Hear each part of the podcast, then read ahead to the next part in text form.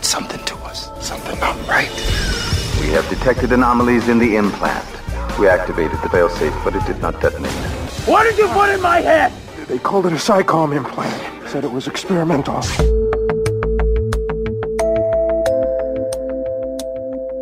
O que você acabou de ouvir é um trecho do filme Invasor de Mentes, do ano de 2009, e é estrelado pelo ator Cuba Gooding Jr. A história é um pouco assim: depois de um acidente, ele recebe um implante de um microchip que é monitorado por um executivo Após ativado, o personagem dele é assombrado por estranhas visões de um passado que ele não se lembra, que ele não se recorda. O que parecia na época algo de um futuro distópico começa a se tornar realidade após um paciente humano ter recebido o primeiro implante de chip cerebral da Neuralink, que é a empresa do bilionário Elon Musk. Elon Musk anunciou que um chip foi colocado no cérebro de um ser humano pela primeira vez na história. Segundo os cientistas, a pessoa que recebeu o equipamento batizado de telepatia passa bem. A identidade e o sexo não foram divulgados.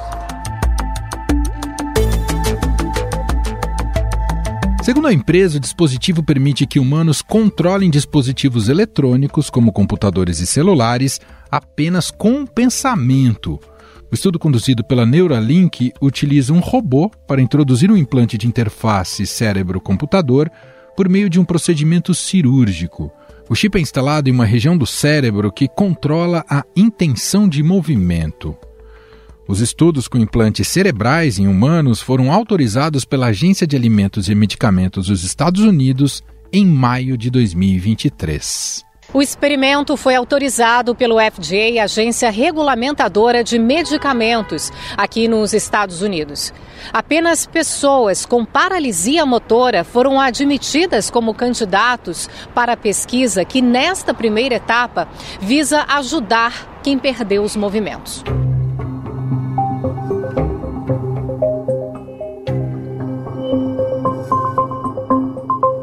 Segundo a empresa, nesta primeira etapa será avaliada a segurança do implante e do próprio robô que fez o procedimento cirúrgico. A partir desse fato histórico, com a utilização de biotecnologia, abre-se a discussão sobre um outro tema, o biohacking. O termo se refere à prática de inserir tecnologias no corpo humano para melhorar ou expandir a capacidade do indivíduo em determinadas atividades. Já há estudos implantes que usam o corpo humano para armazenar dados e até coisas do cotidiano, como pagamentos. Já pensou destravar a máquina de snack só com a mão? Ou fazer pagamento sem celular, dinheiro ou cartão? Parece mágica, mas o dispositivo que permite isso está bem escondido. São chips implantados na pele.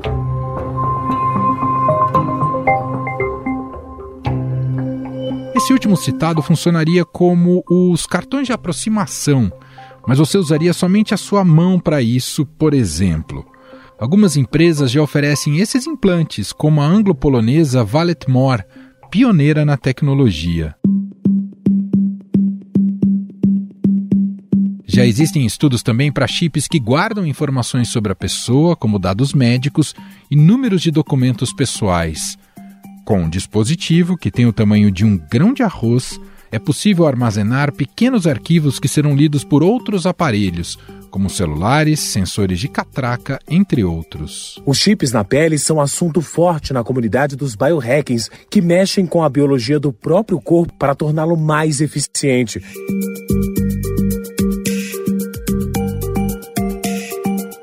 Muitos brasileiros já têm adquirido esses implantes, até porque não há legislação no país sobre biohacking.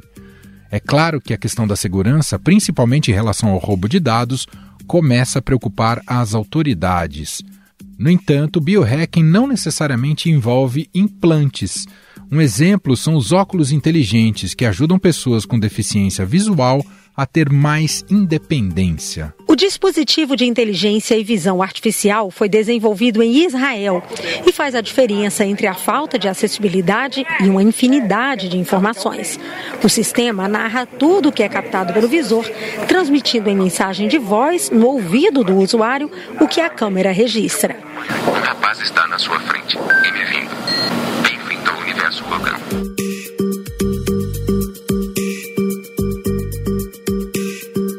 tecnologia que foi criada em Israel em 2015 e é capaz de transformar textos de livros ou de qualquer superfície, como um cardápio, em voz alta e sem necessitar de conexão à internet, já está no Brasil. O sensor óptico captura a imagem e, através da inteligência artificial, converte as informações instantaneamente em áudio por meio de um pequeno alto-falante localizado acima do ouvido. Mas por ser importada e de alto custo, aproximadamente 14 mil reais, a tecnologia ainda não é acessível para todos com deficiência visual no Brasil. Afinal, existem limites para usar o corpo humano para implantes tecnológicos visando o aprimoramento das pessoas? Quais os riscos de não se ter uma legislação específica sobre o tema? Como é que anda o desenvolvimento de biohacking no Brasil? Sobre o assunto, vamos conversar com a professora da Universidade Federal Rural do Semiárido, no Rio Grande do Norte, e doutora em biotecnologia pela USP, Fernanda Matias.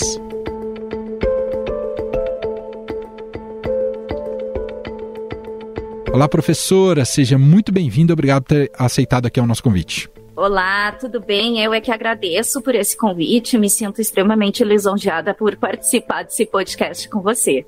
Professor, acho que a gente precisa começar pelo começo e pelo conceito de biohacking, porque pode haver uma impressão, que eu não sei se é superficial, e aí você confirma ou não, uma ideia de que a aplicação de chips no corpo humano é o que responde por esse segmento. O conceito, no entanto, imagino que seja mais amplo, não é isso, professora? Ele é bem mais amplo, na verdade, ele vai desde melhorar a performance do corpo através de métodos não convencionais, até a implantação de produtos que não são tradicionais também. Por exemplo, existem as pessoas que trabalham fazendo experimentos em casa. Então, eles vão, fazem os experimentos, inclusive a parte de biotecnologia, biologia molecular dentro de casa, monta seu pequeno laboratório, ele não deixa de ser um biohacker. A pessoa que trabalha com diferentes compostos químicos,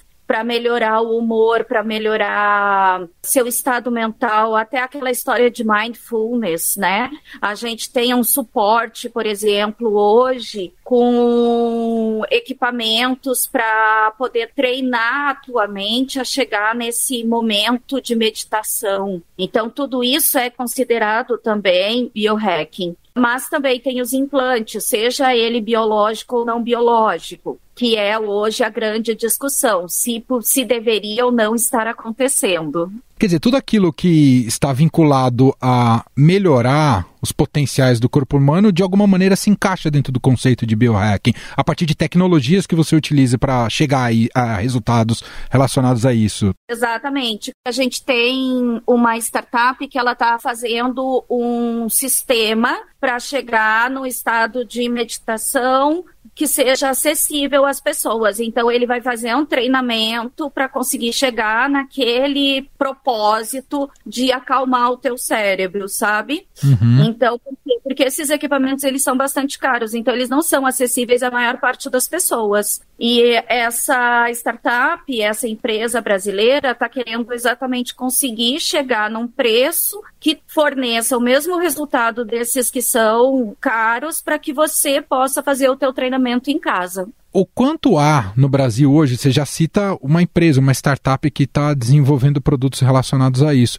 O quanto há de frentes, é, é significativo que há de frentes de pesquisa, estudo, desenvolvimento e aplicações já no Brasil vinculados ao conceito de biohacking? A gente tem, mas ele não é algo que realmente você possa dizer tem muito. São poucos ainda, é uma estrutura nascente, inclusive a gente tem uma pessoa fazendo doutorado nisso, que é o Juliano, que é para exatamente compreender o nosso cenário atual de biohacking. Porque a gente tem muita gente usuária de biohacking, mas produtora tem poucos. Em universidades também é um campo que está começando a se abrir, professora? É sim, é uma coisa bem recente. Quando eu entrei com biohacking, muita gente não sabia nem do que, que eu estava falando, que já faz uns três anos, quatro anos que eu comecei a falar sobre isso. Eu descobri essa startup há pouco tempo também, porque a gente teve um evento de biohacking científico e aí eu conheci esse pessoal que está fazendo esse equipamento, mas eu não conheço muita gente hoje que esteja trabalhando nessa área. Existem algumas pesquisas nessas áreas de chips, nanochips, optogenética, que a gente chama, que é você ter um chip que faz o teu sistema genético responder àquele estímulo. Mas, como eu falei, aqui no Brasil é uns dois, três grupos de pesquisa. Não é muita gente, não. O que, que a senhora pensa em relação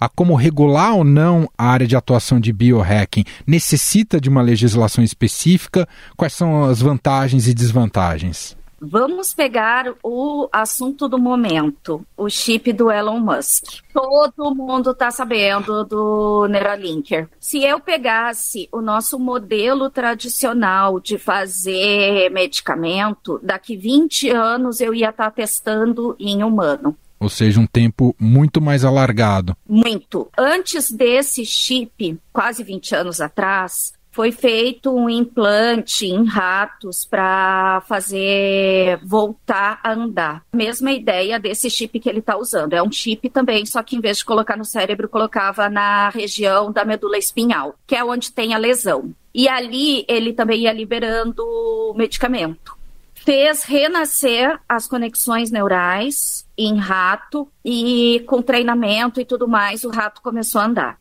Isso já faz uns 10 anos. Alguns anos atrás, estavam colocando esse chip em humano e estava dando o mesmo resultado que lá naquele ratinho que eles tinham testado. Estava dando os mesmos resultados pelo fato de nós estarmos lidando com algo que, apesar de ser invasivo, ele não segue o mesmo padrão de leis da área de farmacologia, a gente encontra algumas lacunas para pular etapas ou acelerar etapas. O risco ele existe? Existe, mas ele existiria depois de 20 anos fazendo todos os testes e coisa do gênero. Outra questão que se levanta também. Todo mundo sabe que um rato não é igual a um humano, ou um chimpanzé não é igual ao humano. Claro. Existem as lutas para não utilizar mais modelos animais. Então, ao mesmo tempo em que a gente pensa na segurança, a gente pensa na eficácia também. É claro que eu não posso te dizer assim, ah, tá certo, tá errado, tá. Porque eu acho, como cientista, eu acho ótimo. Uhum. A gente tá passando, indo mais rápido, não tá pegando bicho, matando bicho, né? Aquela coisa toda. Colocando no bicho que vai ser utilizado de verdade. Então, se der algum problema, vai ser ali. É aquela parte ali que vai dar problema mesmo e é ali que vai ter que resolver. Então, não vejo tão ruim assim. É claro que se você parar pelos direitos humanos, você vai pensar, ah, é uma pessoa, eu não sei o quê.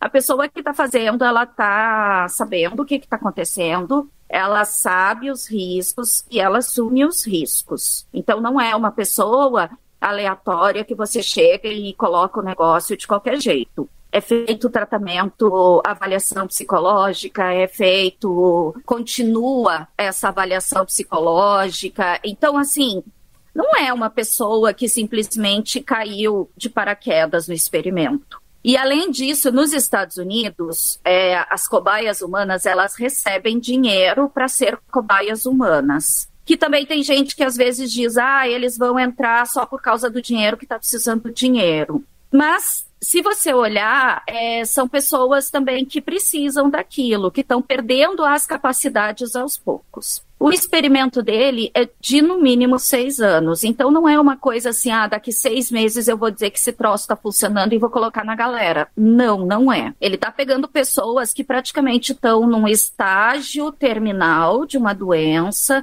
que eles vão precisar disso, que vão treinar o cérebro para poder ter uma qualidade de vida. Entendi, tem toda uma condição especial para que esse teste possa ser utilizado e com consentimento de quem vai participar desse teste. A gente viu isso de um, de um médico que encontrou um tratamento de câncer que ele só que foi bastante revolucionário, que ele só usava pacientes em estágio terminal justamente porque ali já não havia esperanças pelos métodos tradicionais e ele foi bem sucedido por ter conseguido utilizar humanos né, nos seus testes ali é, em relação ao tratamento. Outra coisa que eu queria te perguntar, professora, há muitas acusações de que muita gente que está atuando na área de biohacking não são cientistas formados, que seriam quase é, laboratórios de garagem. Existe de fato isso, esse submundo do biohacking? Isso representa riscos também? Assim, ó, eu diria que 90% do biohacking brasileiro, pelo menos, eu não conheço fora daqui, tá? Mas 90% é de garagem. Mas qual é a diferença entre ser de garagem e se comportar como garagem? O se comportar como garagem é fazer, como eu digo, a lá vão ter, né? Pega, faz de qualquer jeito e quer um resultado. Nisso, eu vou te citar um americano que fez esse tipo de coisa. Ele injetou moléculas de DNA, de RNA dentro do corpo porque ele achava que aquilo ia melhorar a performance dele. E ele morreu, ninguém sabe do que. Mas também, com tanta coisa que ele colocou para dentro, não tem nem como saber o que, que deu errado. E ele fazia bem nessa, na louca, na louca. Ele dizia, ah, vou fazer uma molécula para melhorar uma proteína X, sabe? Ele ia lá e fazia. Então, assim, ele estudava muito as moléculas, como fazer as moléculas e simplesmente se injetava. É esse o nível que eu estou querendo dizer do garagem se comportando como garagem. Mas a grande maioria da galera vai ser de garagem no sentido de que são pessoas que realmente não são cientistas. No entanto, eles estudam muito. Eles fazem, inclusive, caderno de anotações para ver o que, que dá, o que, que não dá. Eles vão estudar e muito aquilo ali, para daí depois testar.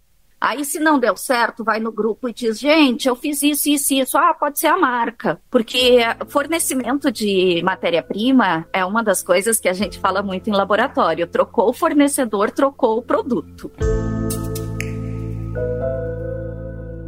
Apesar do da gente colocar essa imagem que pode parecer um tanto amadora, né, laboratório de garagem, mas você está dizendo é que se respeita princípios e métodos científicos no processo? Totalmente. Por isso que é o biohacking, né? Ou biohacking. Porque o objetivo é você unir ciência com conhecimento popular, por exemplo.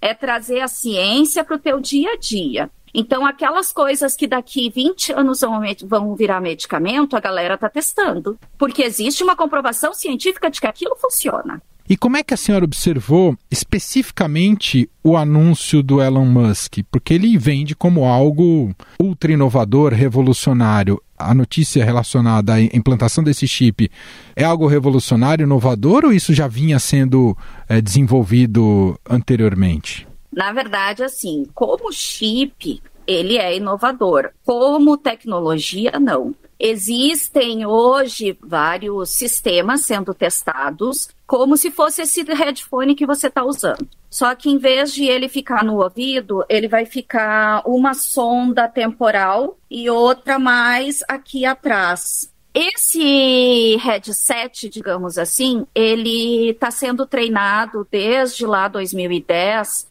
exatamente com o mesmo objetivo, só que o dele vai um pouco além. Ele vai, inclusive, para cadeiras de rodas. Para cadeira de rodas andar sozinha, você colocar num carrinho de compras, por exemplo, e o carrinho de compras ir atrás de você, sem câmera, só com headset. De utilizar para se falar com computador, com telefone, com tudo isso. E você não faz uma inserção cirúrgica para isso. Você só coloca o negocinho. Tem, assim, uh, seus prós e contras, claro. Porque o chip você não precisa recarregar. Então, o headset ele descarregou, a pessoa não percebeu, quem cuida do paciente, aquele paciente vai ficar totalmente dependente ali, porque a pessoa não viu que ele está sem carga que o chip não precisa disso. Mas eu não sei se já era hora da gente fazer um experimento invasivo desses. Ninguém tem como dar certeza de nada. Como potencialidade, você vê que aí é onde pode ser mais explorado no futuro o biohacking, essa interação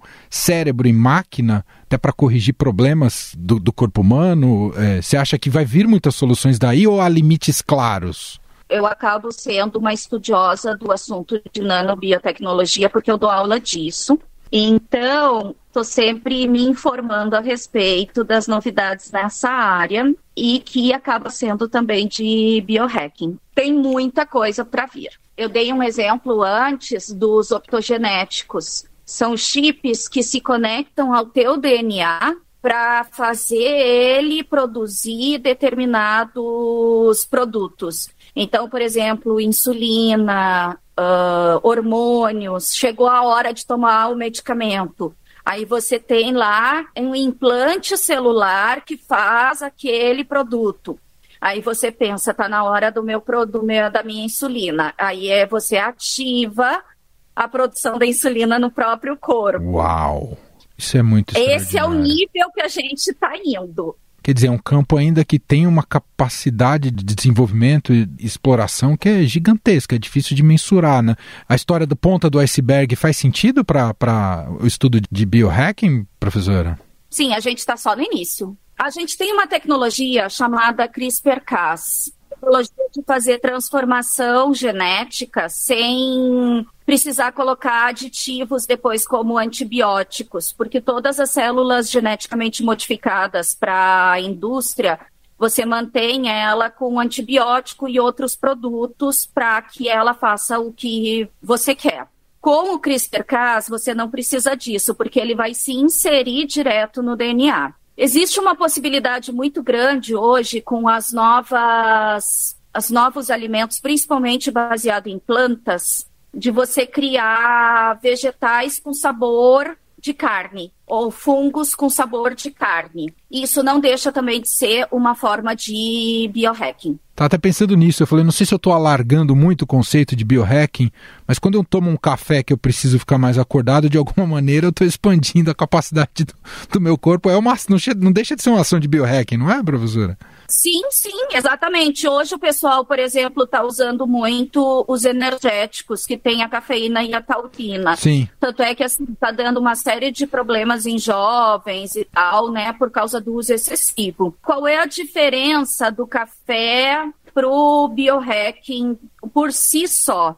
Ele já se tornou um produto do dia a dia. Sim. Ele não é algo diferente que tu está acrescentando ali. Já tem todos os estudos, já tem respaldo científico, uso em humanos. Essa é a diferença entre um medicamento e um, bio, um biohacking, por exemplo. Entendi. Eu quero agradecer aqui Fernanda Matias, professora da Universidade Federal Rural do Semiárido, no Rio Grande do Norte, e que tem atuado neste segmento de, de biohacking e nos ajudou a entender um pouco mais sobre este assunto. Muito legal a conversa. Obrigado, viu, professora? Eu que agradeço, agradeço demais. Estadão Notícias.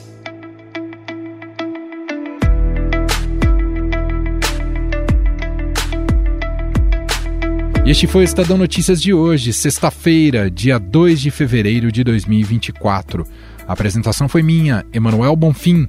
Na produção, edição e roteiro, Gustavo Lopes, Jefferson Perleberg e Gabriela Forte. A montagem é de Moacir Biasi. E o nosso e-mail podcast@estadão.com. Um abraço para você e até mais.